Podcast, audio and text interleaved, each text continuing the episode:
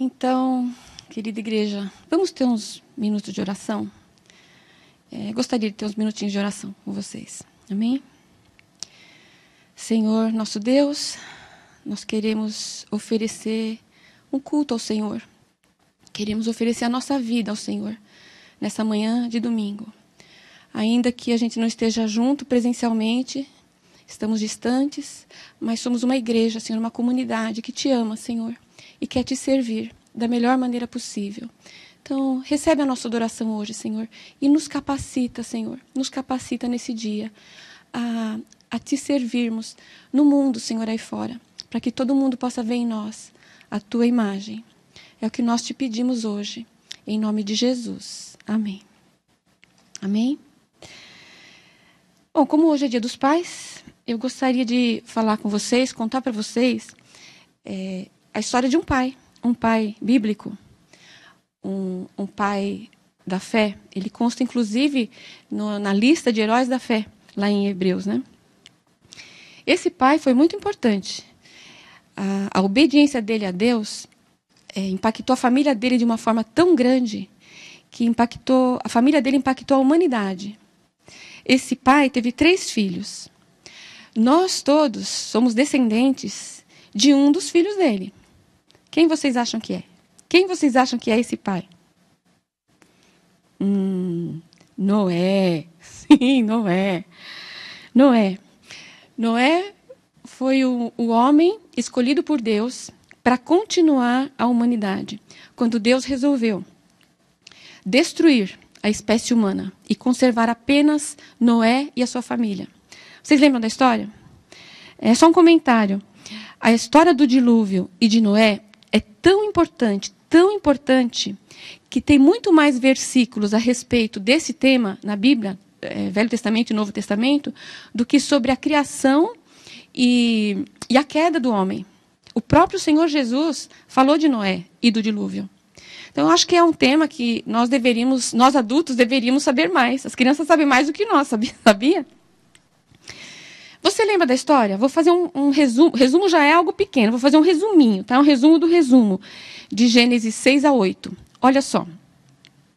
Por causa da grande maldade dos homens, Deus resolveu destruir todos os seres humanos, exceto Noé, sua família, esposa, três filhos e três noras, e os animais que entraram na arca construída por Noé.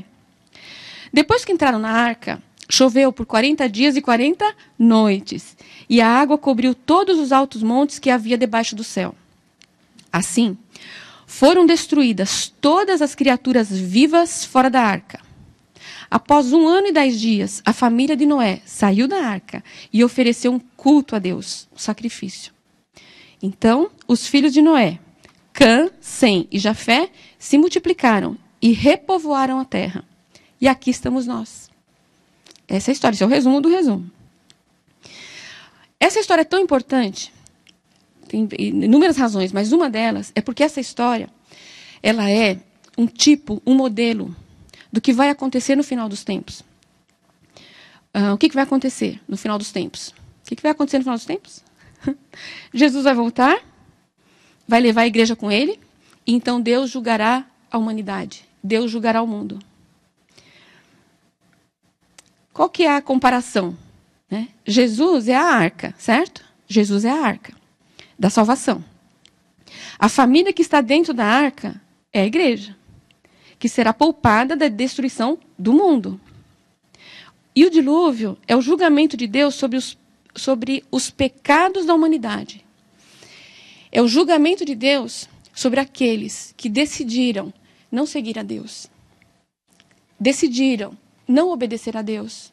Esse vai ser o julgamento final. E quando a gente compara essa história com Jesus, é algo para a gente pensar. Deus destruiu a, a, a, humanidade toda, exceto aquela família. É algo que a igreja tem que pensar. Né? Por que eu comecei a pensar nessa história? Porque com a, com a pandemia, com tudo que está acontecendo à nossa volta, é, com tanta maldade que a gente vê também, as pessoas estão dizendo muito, e eu inclusive, as pessoas estão dizendo muito a seguinte frase: Jesus está voltando. Prepare-se, Jesus está voltando. Uh, a, a, o julgamento da humanidade está chegando, prepare-se. Você tem ouvido isso? Eu tenho ouvido muito. E eu mesma me pego falando isso. E eu me lembrei, o apóstolo Paulo, na época dele, há dois mil anos, achava que Jesus ia voltar na época dele. Por que, que eu não posso achar que Jesus vai voltar na minha época? Claro que eu posso. Ninguém sabe quando vai ser. A questão é, e o meu foco, na verdade, não é a volta de Jesus em si, mas é Noé, esse homem que foi poupado, essa família que foi poupada. Como é que eles viviam? Como é que Noé vivia? Para Deus falar: você, você será poupado. Gostaria até que todos pudessem ler depois Gênesis de 6 a 8, 6 em diante, e você vai ver. Deus olhou para a terra e só viu um homem, um único homem, em, que, em quem ele escolheu continuar a humanidade. Tinha algo especial nesse homem que a gente tem que saber o que é. Vamos só ver Gênesis 6, 9. Gênesis 6, 9. Se tiver aí sua Bíblia fácil, abre. Assim depois você continua lendo. Diz o seguinte: Esta é a história da família de Noé. Noé era homem justo, íntegro, entre o povo da sua época. Ele andava com Deus. Foi isso que, foi isso que Deus viu nele. Então ele era íntegro, honesto, no mundo corrupto, no mundo mau, no, na, na época dele. Depois a gente vai ver na época dele, o mundo estava completamente é, corrupto, deteriorado. E Deus olha para Noé e vê algo tão diferente, tão diferente, que Deus quis conservá-lo com a sua família. Mas o que me chama a atenção aqui, entre outras coisas, é que Noé andava com Deus antes de saber que, ele seria o construtor da arca, antes dele saber que haveria o dilúvio. Muita gente hoje está dizendo assim: ó, eu preciso me consertar porque Jesus está voltando. Eu preciso arrumar minha vida porque Jesus está voltando. Ou arrume a sua vida porque Jesus está voltando. Noé não fazia isso. Noé não falava assim: bom, preciso me consertar porque eu vou ter que fazer uma arca para Deus. Preciso arrumar minha vida porque o dilúvio está chegando. Não, ele vivia com Deus. Ele andava com Deus. Ele era íntegro. Ele era justo no meio de uma geração perdida, corrupta. E por causa disso, porque ele escolheu viver assim, Deus quis que ele continuasse a humanidade. E que eu tenho visto, isso todo mundo está vendo, e é um perigo.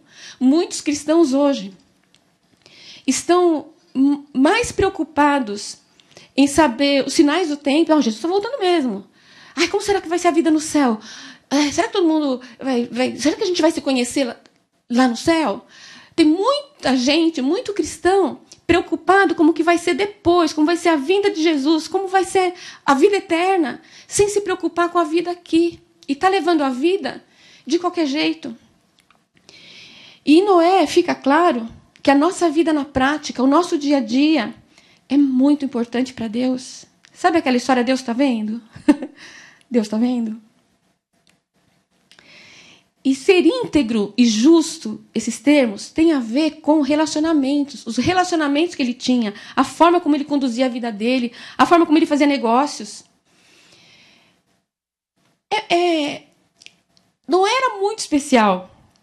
E Deus quer que a gente seja especial na nossa geração.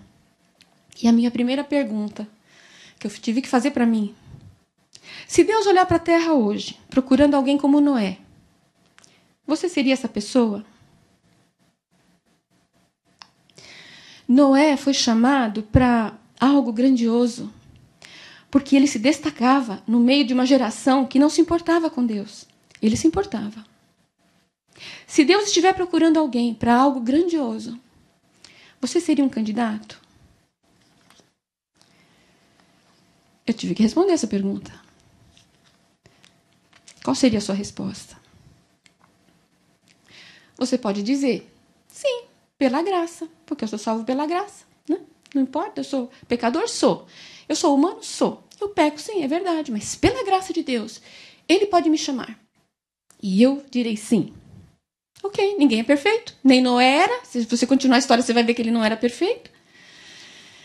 Mas, irmãos e irmãs, há um perigo enorme aqui e que a igreja está enfrentando nesses dias. A igreja, em geral, está enfrentando nesse dia. Se eu sou salvo, se os meus pecados estão pagos, se Deus perdoa tudo que eu faço, Ele sabe como eu sou, então eu não preciso me preocupar como eu vivo. Porque eu sou salvo. Pela graça eu estou salvo. Qual é o perigo disso? Eu ouvi um, eu vi um post, vocês devem ter visto também, do, do menino do Rice, sabe aquele ministério de jovens? E me chamou a atenção, porque eu já estava meditando sobre isso, me chamou a atenção, ele falou assim: é, a diferença entre nós cristãos e, e, os não cristãos não é que a gente não peque, porque a gente peca como todo mundo. A diferença é que nós não queremos pecar. Você vive assim? Você pensa assim? Eu não quero pecar. Essa é uma grande diferença, né? Sim, tudo é graça. Tudo é graça. Somos salvos pela graça, é verdade. Não, não há o que a gente possa fazer para merecer a salvação. Só que não foi de graça. Nem para Deus Pai, nem para Jesus o Filho. Não foi de graça. Qual que é o pensamento certo que a gente deveria ter? Qual o pensamento certo? Pela graça de Deus, fui salvo, estou salvo. Por causa disso, eu quero levar a vida como Deus quer, não como eu quero. Eu quero viver de uma forma que eu honre a Deus por essa graça imerecida que Ele me deu. Eu quero viver para Deus, eu quero andar com Deus por causa dessa graça. É diferente. Era assim que Noé vivia. E por isso Deus escolheu ele para algo grandioso. É, quando você anda com Deus, quando você é, se preocupa que Deus está com você, para onde você vai, você não se conforma quando você peca. Você quer se consertar, você quer arrumar, te incomoda aquilo. Você quer melhorar como pessoa, você se arrepende, você pede perdão, você arruma o que você estragou. Você aceita uma exortação, você, você pede desculpa, você quer, você quer arrumar. A gente não pode ser um cristão que, que se ofende quando alguém chama a nossa atenção por algo que a gente está fazendo de errado. A gente tem que agradecer e dizer: Eu quero mudar. Ore por mim. E pela graça, quando a gente se arrepende, Deus perdoa. E a gente segue em frente com a mudança que ocorreu. Hoje é dia dos pais, certo? Então, pai que me ouve, imagine se o seu filho, a quem você ensina é, coisas éticas, sobre honestidade, sobre fidelidade, lealdade, imagine que o seu filho não te ouça e viva uma vida completamente oposta ao que você ensinou. Você não ia ficar muito triste? Porque o nosso Pai do céu não ficaria triste quando nós, seus filhos, vivemos de forma oposta ao que ele quer. Ele fica triste. Noé, voltando, voltando para Noé. Deus observou que Noé era luz no meio da escuridão da sua época. E por isso ele foi poupado com a sua família. Pais que me ouvem, mães que me ouvem. Se você obedecer a Deus, levar uma vida íntegra e justa, você não imagina o quanto você está livrando seus filhos, a sua família do mal. Seus filhos estão aprendendo com você. Não se esqueça disso. Mas como é que era a geração de Noé? Ele foi poupado, certo? Porque ele se destacava, ele era uma pessoa diferente. Mas como é que era essa geração? Gênesis 6, de 11 a 14. Espero que você esteja com a sua Bíblia aberta. Ou ligada. Gênesis 6, de 11 a 14. Ora, a terra estava corrompida aos olhos de Deus e cheia de violência. Ao ver como a terra se, se corrompera, pois toda a humanidade havia corrompido sua conduta, Deus disse a Noé: Darei fim a todos os seres humanos, porque a terra encheu-se de violência por causa deles. Eu os destruirei com a terra. Você, porém, fará uma arca de madeira. E aí o texto segue para a arca que ele deveria construir com as medidas e tal. Vocês percebem que a geração dele estava completamente corrompida, tanto que Deus quis destruí-la, né? Cheia de violência, de morte, morte, morte. Mas Noé se destacava, ele era luz na escuridão. E vocês percebem até aqui que nós deveríamos nos destacar como alguém diferente nos ambientes em que a gente convive?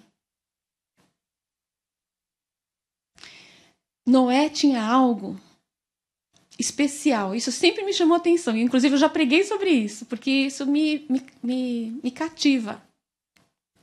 E onde eu vejo isso? Eu, eu, vi uma dica do que Deus viu nele em Gênesis 9, 6. Quando ele sai da arca, Deus dá instruções para ele, porque a humanidade ia, ia recomeçar com ele. Então Deus, Deus dá instruções para ele, como deu para Adão no começo. Aí ele repete, ele dá novas instruções para Noé. A terra tinha se corrompido, os homens estavam se matando, né? matando-se uns aos outros. E Deus dá uma, dá uma, uh, uma ordem para ele. Gênesis 9, 6. Quem derramar sangue do homem, pelo homem seu sangue será derramado. Por quê? A imagem de Deus foi o homem criado. O que, que Deus está falando para Noé? Daqui para frente, não é para ninguém matar ninguém. Porque cada ser humano traz em si a imagem e semelhança minha, a imagem e semelhança do Criador. Então ele dá essa ordem para Noé e depois ele vai fazer com Moisés de novo. É, anos depois. Por quê? Porque os homens daquela época tinham se tornado piores do que animais, porque animais defendem seus filhotes. Pais matam, matam filhos. Aqueles, aqueles homens, aquelas pessoas que foram feitas à imagem e semelhança de Deus, que deveriam ser parecidas com Deus, se transformaram em selvagens e assassinos. Então Deus, Deus não, Deus estava insatisfeitíssimo com isso. Eles não demonstravam uns para os outros a imagem de Deus. Pelo contrário, eles matavam a imagem de Deus na frente deles. Mas Noé preservava ainda, de alguma forma, a imagem de Deus nele. Ele tinha características nele, características nele da imagem de Deus. Que Deus queria que a, humanidade daí para frente é, mantivesse esse, esse, esse jeito, que os filhos é, na verdade, na arca estavam Noé, os filhos e as noras. Então Deus queria que aquelas três, aquelas quatro famílias mantivessem, se procriassem e mantivessem essa, essa imagem. E, e é isso que Deus quer ver em nós. A imagem dele sendo refletida na sociedade, onde quer que a gente vá. Quando a gente se torna um filho de Deus, quando a gente crê em Jesus, a gente se torna um filho, uma filha de Deus, essa imagem começa a ser restaurada. Essa imagem lá, de antes da queda do homem, começa a ser restaurada. Conforme a gente vai convivendo com Deus e, e, e obedecendo a Deus, essa imagem começa a ser restaurada. E quando a gente adora a Deus, essa imagem vai sendo restaurada mais e mais, mais e mais. E assim era Noé. Porque Noé adorava a Deus. A gente sabe que quando ele sai da arca, ele oferece um culto a Deus. Ele adorava a Deus. Mas tem um detalhe aqui, importantíssimo também. A vida dele era de oração, era de adoração. Ele andava com Deus. A vida dele era uma adoração constante. Hoje, muitos de nós pensamos que adoração é cantar louvor. É também. É também. Muitos de nós pensamos que adoração é culto, ceia. É também. Mas Noé tinha um estilo de vida de adoração, porque ele era justo e íntegro. A nossa vida tem que ser é, de adoração. O nosso estilo de vida tem que ser de adoração. Eu não tenho nenhum receio de dizer que Noé era um homem que amava Deus e amava o próximo, como Jesus falou que deveria ser. Não tenho dúvida. Aliás, Noé é um tipo de quem seria Jesus, né? Ele se, pare... ele se parecia com Jesus. Aliás, de novo, nós devemos parecer com Jesus. Mas o tempo passou. E os descendentes de Noé se multiplicaram, se multiplicaram. E a humanidade está aqui hoje. Que a gente pode ligar a televisão, a internet, os jornais. E o que, que a gente vai ver? A mesma coisa. A mesma coisa. Hoje, eu só fiz algumas constatações. Hoje, as pessoas se matam por causa de milhões e por um real. Mulheres são mortas só por serem mulheres.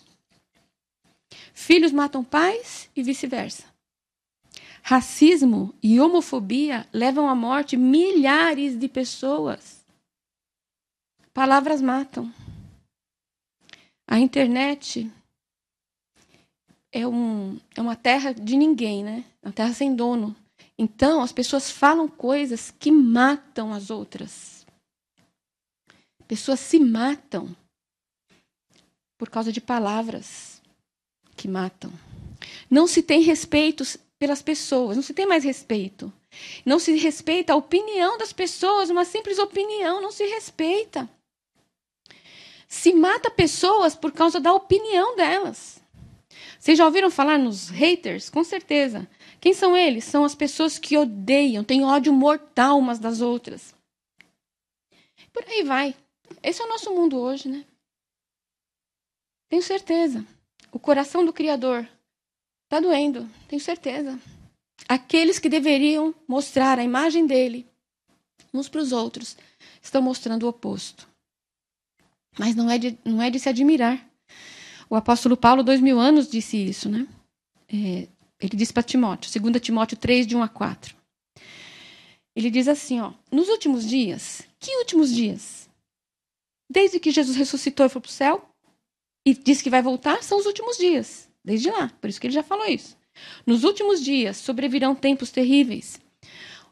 Os homens serão egoístas, avarentos, presunçosos, arrogantes, blasfemos, desobedientes aos pais, ingratos, ímpios, sem amor pela família, irreconciliáveis, caluniadores, sem domínio próprio, cruéis, inimigos do bem, traidores, precipitados, soberbos, mais amantes dos prazeres do que amigos de Deus você tem dúvida que nós vivemos nos últimos dias? Eu não tenho. Porém, o mesmo Paulo disse em outro lugar, em Filipenses, que no meio de uma geração corrupta e depravada, devemos nos tornar filhos de Deus inculpáveis e brilhar como estrelas no universo. O próprio Senhor Jesus disse que a nossa luz deve resplandecer diante dos homens para que eles vejam as boas obras e glorifiquem a nosso Pai que está nos céus. É esperado isso de nós, nós temos que brilhar no meio disso tudo. E a pergunta que não quer calar? Qual é? Com licença.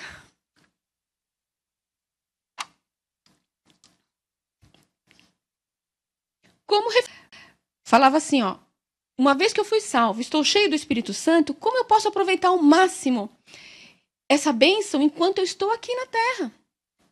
E daí a gente vai discutir no grupo e, e a conversa vai, a conversa vem. Nós, cheguimos, nós, seguimos, nós chegamos à seguinte conclusão. É, segui, seguindo a orientação de Romanos 12, não devemos nos deixar moldar pelos valores do mundo. Ao contrário, devemos moldar o mundo à nossa volta com os valores do reino de Deus. Como? Eu diria, eu diria que a gente deve fazer o que está fora de moda. Porque o que está na moda todo mundo faz, certo? Faz o que está fora de moda, no mínimo. Seja fiel ao cônjuge. Seja fiel ao namorado, à namorada, inclusive virtualmente. Honre seus pais até o fim. Ouça seus pais. Cuide dos seus pais. Seja honesto, seja íntegro. Nos negócios, é, pague o que você deve. E se você não puder pagar, explique por quê.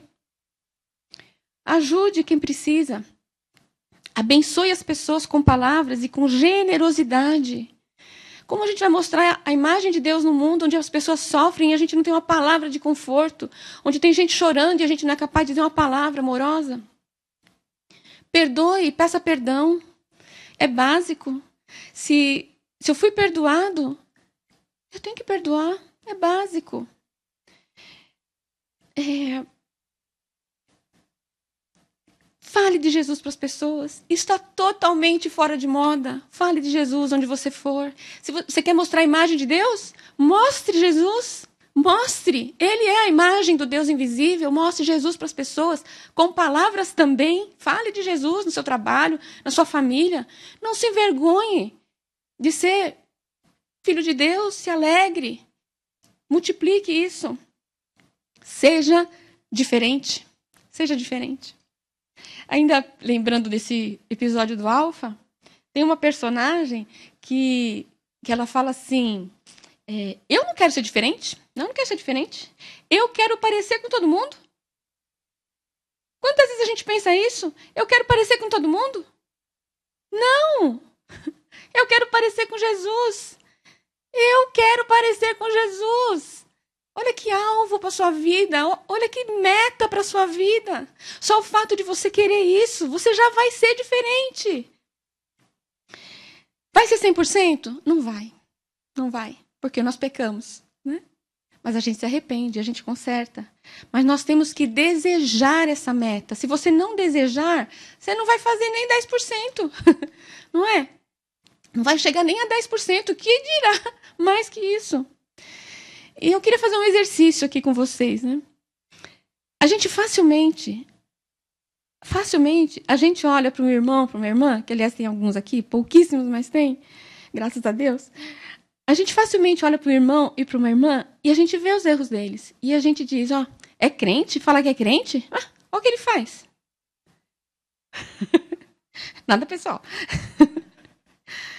Dificilmente a gente olha para alguém e diz: é crente? E é crente mesmo. Olha o que ele faz. eu consigo ver, eu consigo ver reflexos da imagem de Deus nessa pessoa. Faça isso. Sabe por quê? Porque estão fazendo isso com você. As pessoas estão olhando para você e elas estão pensando ou uma coisa ou outra. Pode ter certeza. Eu não posso encerrar essa mensagem sem falar o que Jesus falou sobre Noé. É muito importante. Jesus falou em Mateus 24. Mateus 24, 37 e 39. Como foi nos dias de Noé, assim também será na vinda do filho do homem.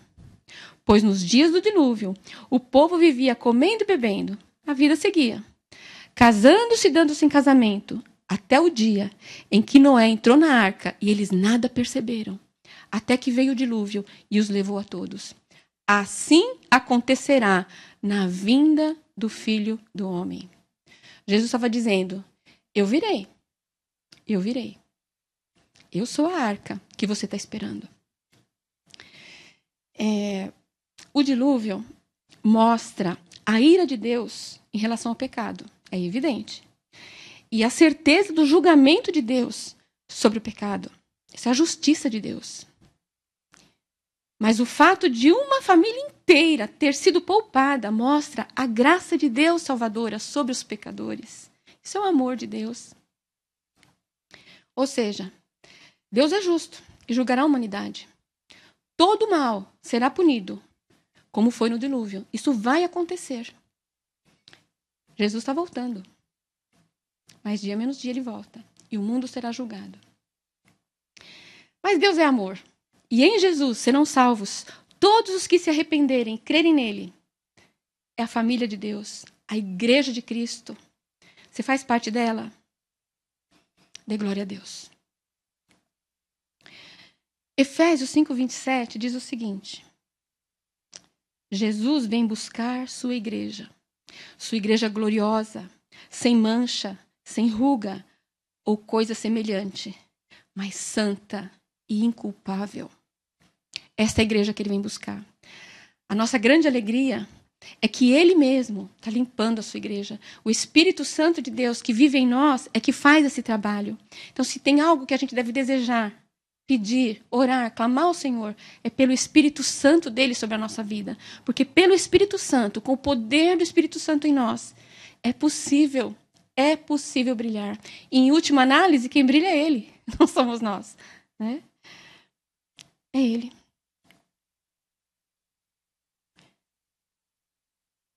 Pode ser que você, é, que me ouve, que me vê, ainda não tenha tomado essa decisão de seguir a Jesus completamente. Faça isso hoje. Não perca essa oportunidade. Entregue a sua vida para Jesus. Se tiver um tempo sozinho na sua casa, em algum lugar, vai lá, faz uma oração, entrega isso para Jesus, entrega sua alma, sua vida, seu coração. Pede perdão dos seus pecados, arrependa-se. Não se conforme com o pecado na sua vida. Pode acreditar em mim. Ele te dá forças para abandonar coisas que você jamais poderia imaginar que abandonaria. Pode acreditar, ele faz. E pode ser que você que me, que me ouve Você tem certeza da sua salvação, você sabe que você é de Deus, você sabe que você é filho, filha de Deus, mas você não está vendo a sua luz brilhar.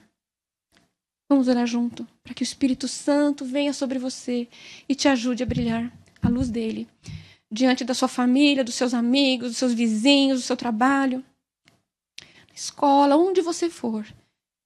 Que o Espírito Santo é, te faça brilhar. E as pessoas olhem para você e vejam a imagem de Jesus e glorifiquem o Pai. Amém. Amém. Esse é o meu desejo. Que todos nós possamos é, refletir a imagem de Deus na nossa geração. E que quando Jesus voltar, estejamos é, limpos, lavados, remidos por Ele. Amém? Gostaria de fazer uma oração antes do, do Tom é, trazer uma, um louvor a Deus. Eu gostaria de fazer uma oração. Vamos orar?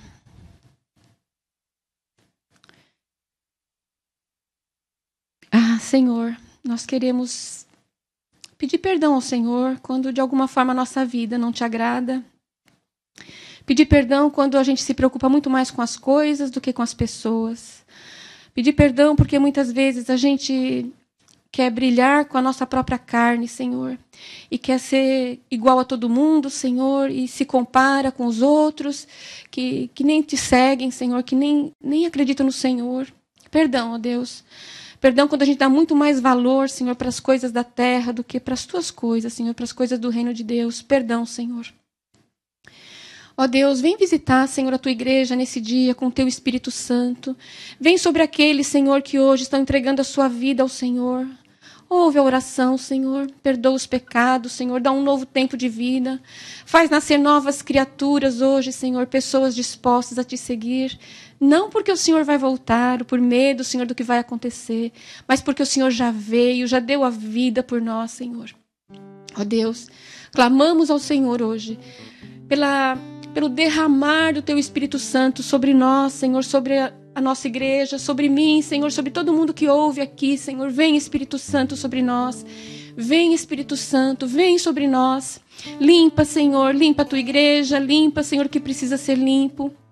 Transforma, Senhor. Faz a gente, ó Deus, ouvir a tua voz em primeiro lugar, ó Deus, onde quer que a gente vá, o que quer que a gente faça. Vem, Senhor, transforma a sua igreja, me transforma. Ó Deus, transforma do, o mais novo na fé ao mais antigo na fé, Senhor, nessa igreja. Que a gente possa brilhar, Senhor, brilhar a tua luz. E quando a gente falar de Jesus, as pessoas queiram esse Deus que transforma. Oramos, entregamos tudo isso nas tuas mãos, agradecidos. Em nome de Jesus, nosso Salvador. Amém. Amém.